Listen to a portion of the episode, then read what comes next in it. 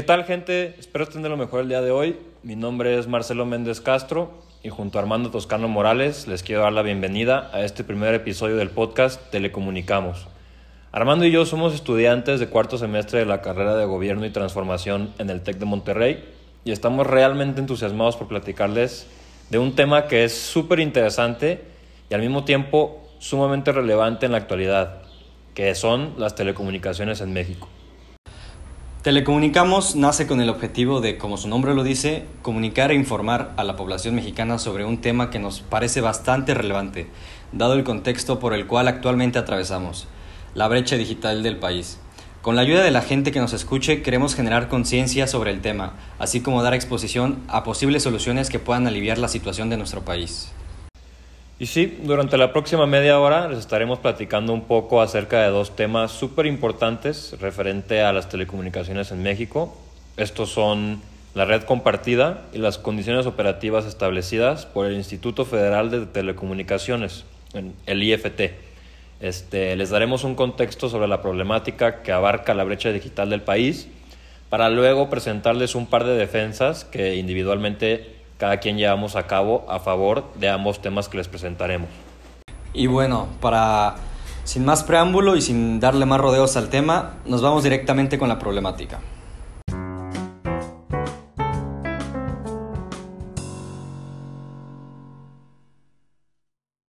Primero que nada, veamos el significado como tal de lo que es la brecha digital. La brecha digital expresa el nacimiento de un nuevo factor de inequidad social y económica entre la población mexicana, en este caso entre la, entre la conectada y la no conectada a Internet. Pero quiero hacer hincapié en que esto no solo afecta a nuestro país eh, en específico, sino que a todos. Em, la brecha digital es una de las preocupaciones más modernas y relevantes, ya que conforme las tecnologías de la información y comunicación evolucionan y se expanden, existen quienes al no tener acceso a estas pierden la oportunidad de gozar de los beneficios sociales y económicos que generan.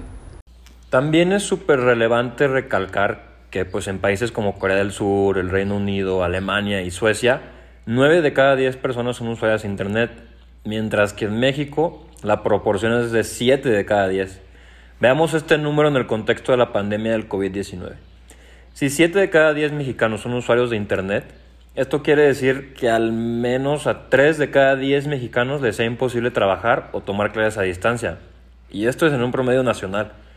Si de repente nos centramos, no sé, en las zonas rurales, en donde el acceso a Internet alcanza menos del 50% de los hogares, un 47.7 para ser exactos, la situación se vuelve más preocupante.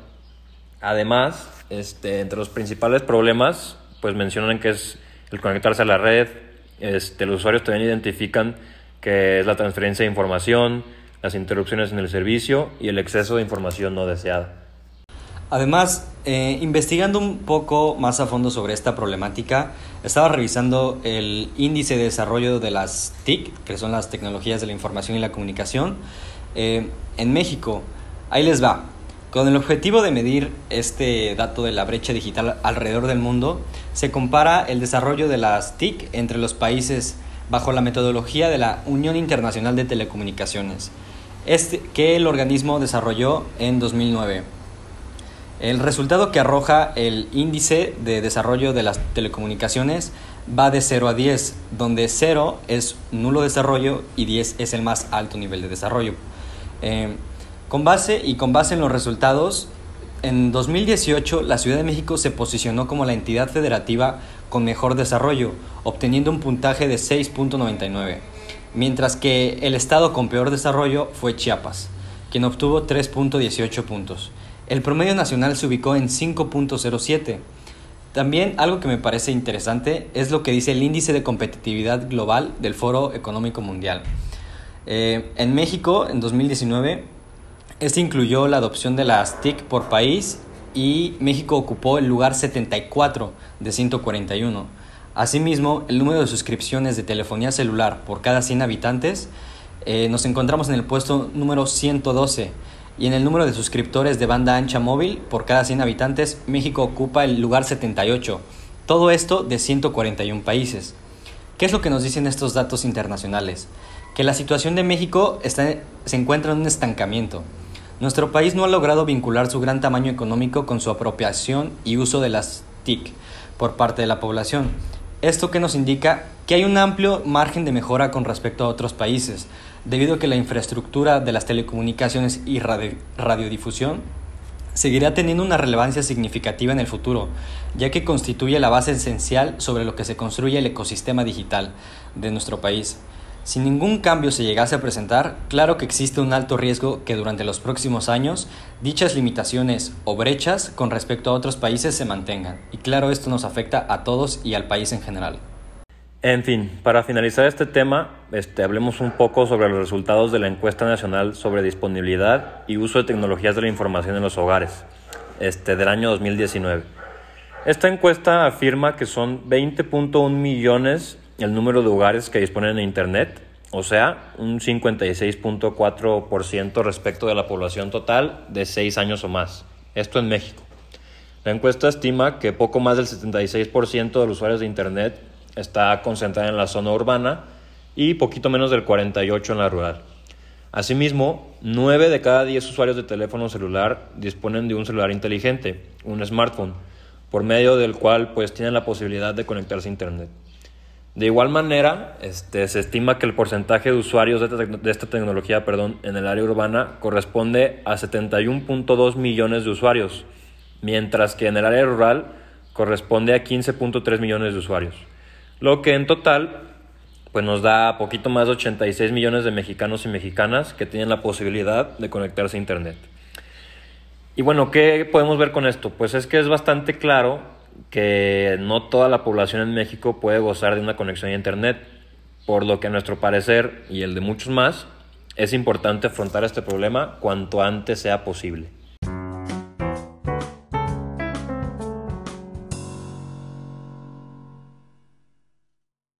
De acuerdo con el think tank Bilbao Urban Design and Cities, la necesidad de estar cada día más conectados para obtener información más rápida, más cercana y de forma más inmediata es una realidad.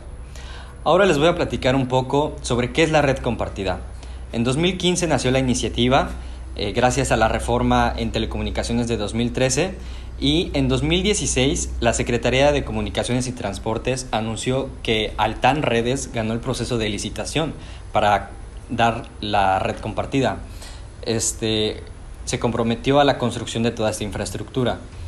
Esta iniciativa eh, recibió el conocimiento internacional en el Congreso Mundial Móvil en 2016, un premio dado a nuestro país por sus esfuerzos en el área, en el área de liderazgo gubernamental.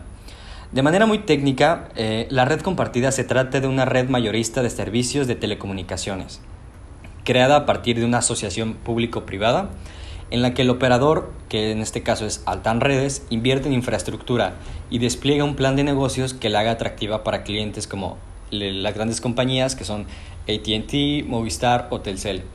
Eh, y otras distintas industrias con necesidades de comunicación y acceso a Internet. Eh, realmente son todas, ¿no? En tanto que el Estado mexicano aporta frecuencias de espectro radioeléctrico que completen todo el plan. Entre los principales objetivos de la red compartida son tres, el cual es llegar a una cobertura del 92% de la población, reducir un 45% las tarifas de los servicios de telefonía móvil y tercero, llevar a Internet al 49% de los hogares sin acceso. Eh, claro que es muy ambicioso, pero es lo que debemos hacer. Ahora, hablando de costos, eh, el precio de esta política para el 2024 es de 7 mil millones de dólares. Yo sé que puede sonar que es costosa, y sí, sí lo es, pero veámosle qué es lo que podemos aprovechar. A partir de esta red se pueden potenciar políticas públicas en teleeducación, telemedicina, home office, entre otras más. Asimismo, se fomenta la competitividad, la competitividad en el sector de las telecomunicaciones, ya que brinda la oportunidad a que nuevas pequeñas empresas de telefonía o Internet se sumen al mercado, gracias a que la inversión que tienen que hacer para fundar su compañía ahora es mucho menor, ya que está la infraestructura y no tienen que invertir en eso. Y por supuesto también las empresas que no pertenecen a este sector de, de las telecomunicaciones se ven beneficiadas. ¿Por qué? porque todos necesitamos estar conectados y tener una buena comunicación. Y bueno, ahora les voy a hablar un poco sobre el progreso que ha tenido esta política. En 2018, por ejemplo, la red compartida ya contaba con una cobertura del 32% de la población, lo que se traduce en 36 millones de mexicanos beneficiados. Para fechas de hoy en día, que es abril del 2021, la red compartida ya tiene una cobertura del 62, 62% eh, de la población a través de infraestructura propia 4.5G, que es la más rápida en nuestro territorio. Eh, como sabemos, apenas está desarrollando la 5G. Y esto ha permitido conectar a 70.311.439 personas, abarcando una cobertura social de 70, casi 75.000 localidades, dentro de las cuales 66.522 cuentan con menos de 200 habitantes. ¿Esto qué nos indica? Que cada vez los lugares que tienen menos acceso están más conectados.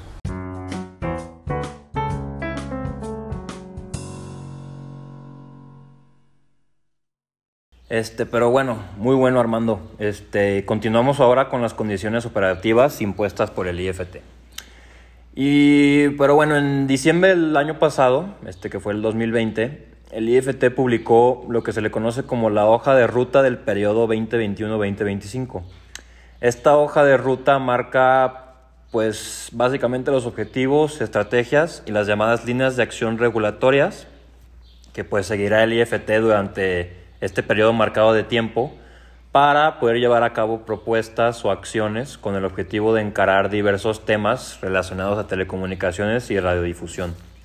Sin duda alguna puedo decir que la línea de acción que más llamó mi atención es la 1.4.2, que es la que pues defenderé en, en este podcast, que dice que el IFT tiene como meta, y cito, Definir las condiciones operativas para la provisión de los servicios de TIR, que son telecomunicaciones y radiodifusión, en el contexto de cobertura y acceso universal. Es decir, este, pues que el IFT quiere establecer mínimos de velocidades de bajada y de subida, así como niveles de latencia a nivel nacional, ya sea en Internet móvil o fijo. En otras palabras, este, en todo el territorio mexicano lo que la IFT quiere hacer es que toda la gente pueda gozar, no sé, por decirles un ejemplo, mínimo de 5 megas de velocidad, este, pues para que esta brecha digital se pueda ir cerrando. El fin de esta iniciativa este, pues asegurarle cobertura, acceso universal y conectividad a toda la población para así continuar con la reducción de la brecha digital del país, como les mencionaba.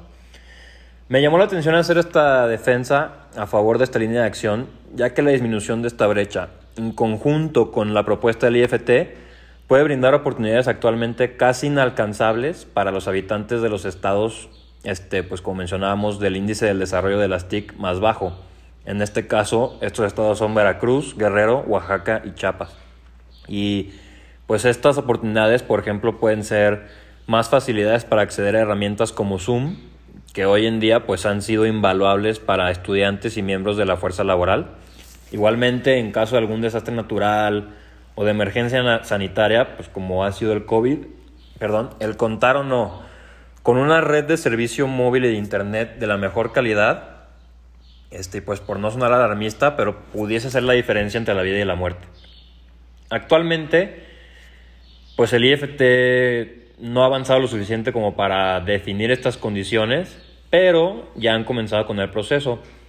Durante el 25 de febrero del 2020, el IFT estableció lo que se llaman como los lineamientos sobre índices y parámetros de calidad para prestadores de telefonía fija e Internet. Esto lo hicieron luego de llevar a cabo una consulta pública.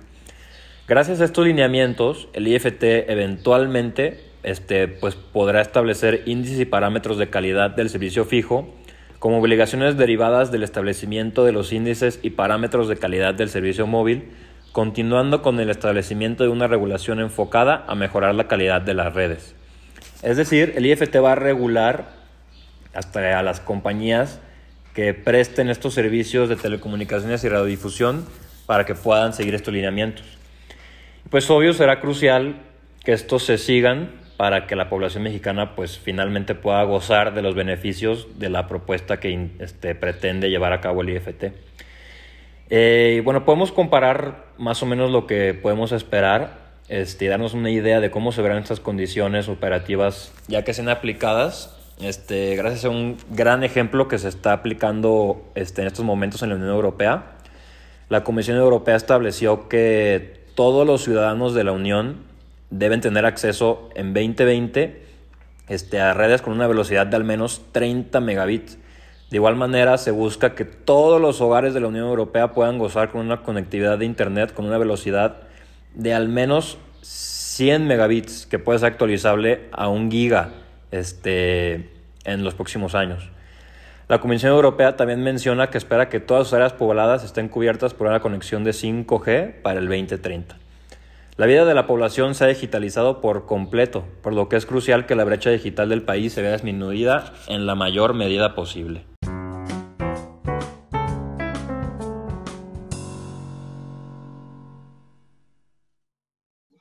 Este, y bueno, Armando, a ver, dame, no sé, tus opiniones este, que tengas sobre tu propuesta, sobre la defensa que estás haciendo, este, ¿qué, qué le ves a futuro? Pues mira, Marcelo, esta política de la red compartida, yo investigué, este, me encontré pues lo que era la red compartida y la quise compartir porque honestamente yo no conocía este, este proyecto, jamás había escuchado de hablar de ella, pero veamos todos los beneficios que tiene. Em, es una política ambiciosa, sí, debido al tamaño del territorio nacional, también que busca conectar al 92% de la población, eh, tomando en cuenta que en el último censo del INEGI eh, registró 126 millones de mexicanos, más o menos, ¿no? Un poquito más. Este, Además, la geografía del territorio, tenemos muchas sierras, lugares en donde la señal no, de teléfono no llega, eh, pero estas personas quedan desprotegidas. Necesitamos, o sea, los esfuerzos que se están haciendo son titánicos, ¿sí? Pero pues al final de cuentas, la población de un territorio tiene que estar conectada, ¿no? Si no es ahorita, va a ser en 10 años y si no, va a ser en 20. Pero al mal paso, darle prisa y, o sea, que es lo, el mejor escenario es en el que toda la población que se encuentra en México dentro del territorio pueda hacer uso de esta red. Además, si tú y yo queremos, por ejemplo, asociarnos y poner una compañía de teléfonos, lo podemos hacer ya que, pues como lo mencioné, este, la infraestructura ya estaría. Nosotros nada más teníamos que sufragar pues, los otros costos que la verdad desconozco cuáles son para fundar la, una compañía de teléfonos, pero la infraestructura, lo que es eh, fibra óptica y antenas, ya está puesta. Solo es cuestión de que las personas este, la utilicen. Y yo honestamente me le apuesto mucho a esta, a esta política. Me gustaría ya verla terminada para la fecha que tienen, que es 2024, y ojalá pues sea una realidad y que beneficie a todos nosotros. Claro, sí, totalmente de acuerdo. Este, y de lo tuyo, ¿tú qué piensas? Cuéntame, ¿cómo lo este, ves? Pues, sí, igual como mencionas, este, el dato de la gente conectada pues a cualquier red en México, este, pues la realidad es que todavía faltan, que son como 30 millones de personas que no están conectadas y las que sí, pues desafortunadamente no gozan, pues no sé, de las mismas velocidades a Internet. O sea, ponle, por ejemplo, ponle tú que en tu casa tienes 2 megas y yo tengo 10. Bueno, si estamos en clase, imagínate que está explicando algo el profe o estás tomando un examen, este, digo, por ser un ejemplo, no sé, de lo más básico que hay. Sí, es que cotidiano. Se el, ajá, que se te corta el, el, internet o tu velocidad no da y pues desafortunadamente igual y al final del día no vas a poder entregar esa actividad, ese examen, este, y pues es por esto, por, las velocidades que tienes. Entonces, lo que propone el IFT de que todos tengamos un mínimo de velocidad en todo el país, pues es buenísimo. Y digo, también el ejemplo que dice, igual y es súper ambicioso lo que se está haciendo en la Unión Europea, pero pues ¿por qué no México podría hacer lo mismo? Digo, la infraestructura va por ahí, ya se están haciendo los avances con el IFT, con la, este, con la encuesta que se hizo, este, y también como dices, oye, si tienen marcado el 2024 para completar los objetivos, pues ¿por qué no ponernos las pilas, este, hacer conciencia y que sí se pueda cumplir todo para el 2024 para poder empezar, pues finalmente a cerrar esta brecha digital que desafortunadamente pues afecta a millones de mexicanos en el país. Claro que sí, totalmente de acuerdo con, con todo lo que estás diciendo.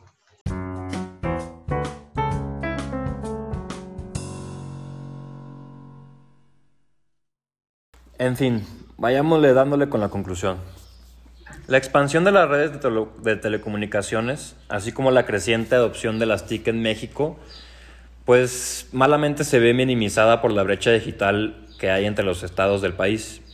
Esto pues ha provocado que los habitantes que resían en los estados con mayor adopción a las TIC pues finalmente cuenten con mejores oportunidades para acceder a la educación a distancia, a telesalud o al ejercicio mismo de la libertad de expresión en relación con los que se ubican pues en los estados con los puntajes más bajos. Lo más preocupante es observar cómo en el tiempo la brecha digital pues al contrario de, cerrarse, pues no parece cerrarse, a pesar del mayor desarrollo tecnológico de los estados. Pareciera que las entidades más rezagadas pues se encuentran cada vez con mayores dificultades para alcanzar el promedio nacional. Así es, y me gustaría mencionar que el coronavirus no solo ha puesto a prueba el sistema de salud en México, también nos hace reflexionar sobre el avance que estamos teniendo en cerrar esta brecha digital y permitir que cada vez más personas accedan a los beneficios de esta tecnología. Las deficiencias en los servicios de, telecomunicaciones perdón, complejizan el problema. La compra de alimentos y el pago de servicios por Internet son otros de los, de los retos generados por el confinamiento.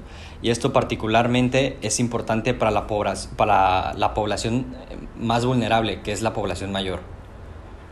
Em, y me gustaría también, para ir cerrando esto, que el Global Connectivity Index afirma que invertir en las TIC ayuda a, que las industrias, ayuda a las industrias a digitalizarse y permite a las economías aumentar su orden de producción. La madurez de estas tecnologías eh, lleva a la transformación digital de la industria a través de cinco etapas de, productividad, como ellos eh, enlistan, las cuales son, eh, número uno, eficiencia de tareas, eficiencia funcional, eficiencia del sistema, eficiencia organizacional y agilidad, y en último lugar, la eficiencia y resiliencia de los ecosistemas. Estas tecnologías digitales aceleran el desarrollo de factores avanzados para aumentar la competitividad económica y la recuperación. Y bueno, pues con esto damos por concluido el capítulo, el cual esperamos hayan disfrutado, pero sobre todo pues que hayan podido llevarse al menos una enseñanza del tema. Agradecemos a todas las personas que nos regalaron un poquito de su tiempo y los invitamos a que se informen sobre la problemática y a que de verdad hagan el intento por generar conciencia en sus círculos cercanos y comunidades acerca de la problemática. Finalmente les pedimos que nos hagan el favor de compartir el podcast para que, como ustedes, pues más personas puedan enterarse de la problemática y podamos empezar a generar un cambio. Yo soy Armando Toscano. Y yo soy Marcelo Méndez. Y, esto, fue Telecomunicamos.